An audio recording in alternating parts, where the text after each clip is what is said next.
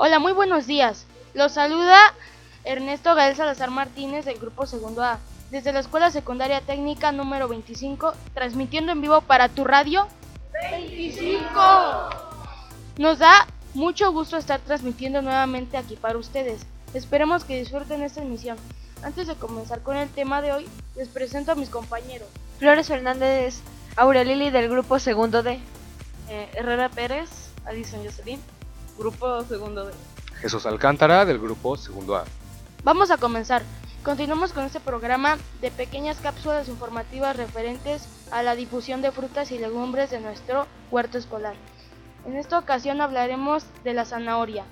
Algunas características de la zanahoria es que es una de las hortalizas más cultivadas en el mundo, siendo su raíz la parte consumida, de la que existen múltiples formas y sabores. Los cultivos de esta verdura son de los más clásicos que podemos encontrar en todos los huertos. La zanahoria se conservan bien por varias semanas en lugares frescos. En el refrigerador se pueden mantener hasta dos o tres semanas y se pueden congelar si antes se han cocido.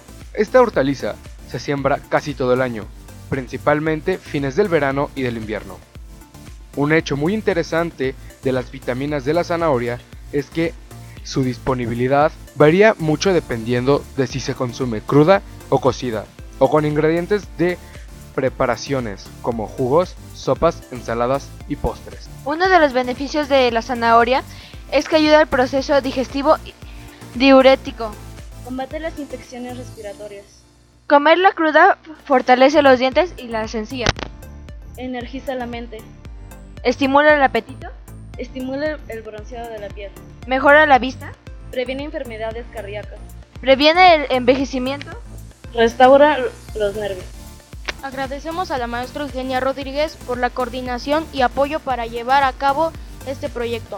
No olviden visitar el blog de nuestra escuela, Escuela Secundaria Técnica 25mmcc.blogspot.com, donde podrán consultar esta transmisión y mucho más.